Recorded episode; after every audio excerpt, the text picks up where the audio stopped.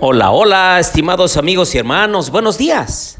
Me da gusto saludarlos en esta mañana de viernes, día de preparación. Y en esta mañana tenemos algo muy agradable que recordar y es que Dios ha bendecido a Bidkar y a Kari porque han celebrado sus ocho años de aniversario de bodas. Ellos viven en Metepec, Estado de México, y Dios ha cumplido muchas promesas en su vida les ha dado también dos preciosos hijos, a Kerim y a Gigi. Que Dios les bendiga en este día. Pero también, queridos amigos y hermanos, quisiera pedirles que oremos por Carlos Alexis Lugo Cruz. Él está internado en el hospital de Tampico, Tamaulipas. Está pasando por una enfermedad difícil y complicada, pero sé que si nos unimos todos en oración, el Señor puede obrar milagros en su vida, como lo ha hecho en la vida de muchos de nosotros. Oremos. Querido Dios y bondadoso Padre, en esta mañana, Señor, nos acordamos de las buenas noticias, lo que tú has cumplido en nuestra vida. Y queremos pedirte, Señor, que bendigas a Vidkar y a su familia, su trabajo, sus negocios, Guíalos a ti, Señor, que nunca se suelten de tu mano.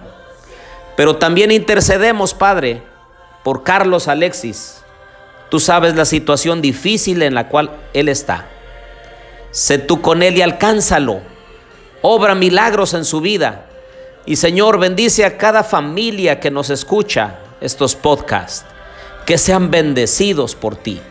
Lo pedimos todo en el nombre de Jesús. Amén. Bien, les doy la bienvenida a nuestro estudio y reflexión de la Santa Palabra de Dios con la serie Las 10 promesas o las 10 palabras. Y en esta mañana, Dios promete pasar un día en familia contigo. Les habla su amigo y hermano Marcelo Ordóñez, desde el puerto de Veracruz, México. Abran su Biblia conmigo en Éxodo 20 del 8 al 11. Dice, acuérdate del sábado para santificarlo. Seis días trabajarás y harás toda tu obra, mas el séptimo día es sábado para Jehová tu Dios. No hagas en él obra alguna, tú, ni tu hijo, ni tu hija, ni tu siervo, ni tu criada, ni tu bestia, ni tu extranjero que está dentro de tus puertas. Porque en seis días hizo Jehová los cielos y la tierra, el mar y todas las cosas que en ellos hay.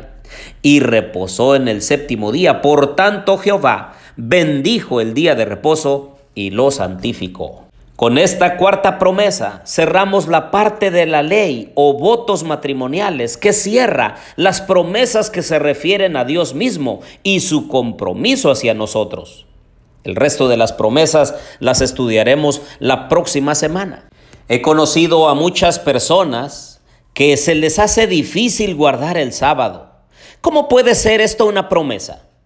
Sin duda, adelanto que es una promesa especial y que precisamente por no haber entendido este mandamiento como una promesa, lo hemos convertido demasiado a menudo en una carga. Si hay una promesa más difícil de entender entre las diez, es esta precisamente. Si hay una promesa que precisa más explicaciones que las demás, es la que nos ocupa hoy. Por desgracia, el sábado se ha convertido a menudo en una larga lista de cosas de las que no hay que hacer. No hagas esto, no hagas aquello, no hagas lo otro. Y llega el momento en que los niños, los jóvenes y los no tan jóvenes están pensando más en cuándo se va a poner el sol que en otra cosa, para poder continuar haciendo lo que les apetece en ese momento. Pero esta palabra, esta promesa es muy importante. Porque si recordamos, el día de nuestra boda fue un día especial y único. Hicimos muchas promesas el día de nuestra boda. Pero hay algo que estoy prácticamente seguro que ninguno de los casados, al menos que yo conozca, incluso en sus votos matrimoniales, dijeron, prometo dedicar un día de la semana para la familia. Los terapeutas matrimoniales han aconsejado que debemos pasar tiempo como pareja. Se debe cultivar la relación dentro de la pareja, de la familia. Se recomienda dedicar tiempo al cónyuge, a los hijos, pasar tiempo de calidad en familia. Pues precisamente Dios se ha comprometido a tener una cita semanal especial con su esposa tener una especial atención por ella en una cita especial, un momento romántico en la semana. Te promete apartar un tiempo especial para estar contigo. Está tan seguro de su cita semanal especial de que Él no va a fallar. Dios ha tomado su calendario y reservado cada semana un día entero para dedicarte toda su atención.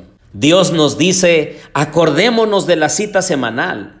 Dice, acuérdate tú, porque Él da por hecho y entendido que siempre va a estar en la cita esperando.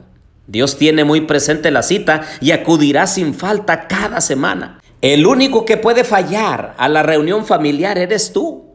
Por eso la promesa empieza con el verbo acuérdate tú. Porque yo te aseguro, dice el Señor, y te prometo que nunca me olvidaré. Siempre lo tendré presente, siempre acudiré a la cita, estés tú o no. ¿Notas por qué hay crisis matrimonial hoy en día? Tu cónyuge está a punto de pedirte el divorcio. Tú amas a tu cónyuge y no quieres que eso ocurra. El problema es que no estás dedicando suficiente tiempo a tu cónyuge. Llevas mucho tiempo así y el matrimonio peligra, está al límite. Todo porque le dedicas demasiado tiempo a tu trabajo o porque tu jefe es demasiado exigente y no tienes tiempo para cultivar el amor y el cariño de tu cónyuge. No sería el primer caso en el que un esposo o esposa acaba diciendo al otro, tendrás que escoger el trabajo o yo. ¿Quién es más importante para ti? Qué triste es ver a un enamorado sentado solo en la mesa de un restaurante esperando a la novia que nunca llega a la cita. Ese puede ser nuestro Dios que lo dejamos esperando porque nosotros estamos tan ocupados en las cosas mundanales y pasajeras que no dedicamos el tiempo de calidad para tener un encuentro personal con Cristo Jesús. Dios nos promete, seis días trabajarás y harás toda tu obra. Está prometiendo también que trabajarás. No dice si trabajas, dice trabajarás. En esta promesa Dios te está diciendo que si respetas la cita, que te ha prometido, buscará la forma para que el resto de días de la semana puedas trabajar. Es una promesa. Dios promete proveer trabajo también, de una manera o de otra, y dejar tiempo y espacio libre para tus asuntos personales también. El esposo se compromete a bendecirnos de forma que tendremos los medios para trabajar y subsistir durante toda la semana. Te prometo que trabajarás. No te hará falta trabajo si me eres fiel. Si te fías de mí, si decides confiar en mi palabra y en mis promesas, haré todo lo necesario para que nunca te falte nada. Hablaré con quien sea necesario para que te dé trabajo. Soy el más influyente del universo. Dice Ageo 2.8, mía es la plata y mío es el oro, dice Jehová de los ejércitos. Y en Proverbios 3:14 dice, porque su ganancia es mejor que la ganancia de la plata y sus frutos más que el oro fino. Qué Dios tan maravilloso que tenemos. Nos promete estar con nosotros, pasando un día especial de adoración. Y nosotros debiéramos comprometernos para dejar todo para tener una comunión estrecha con Él. Oremos.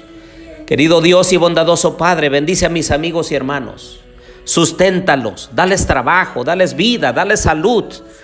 Y que recordemos tener un encuentro personal contigo cada sábado, un día de la semana dedicado para las cosas santas tuyas. Ayuda a mis amigos y hermanos para que hagan planes para ir a tu casa de oración a pasar tiempo con Jesús.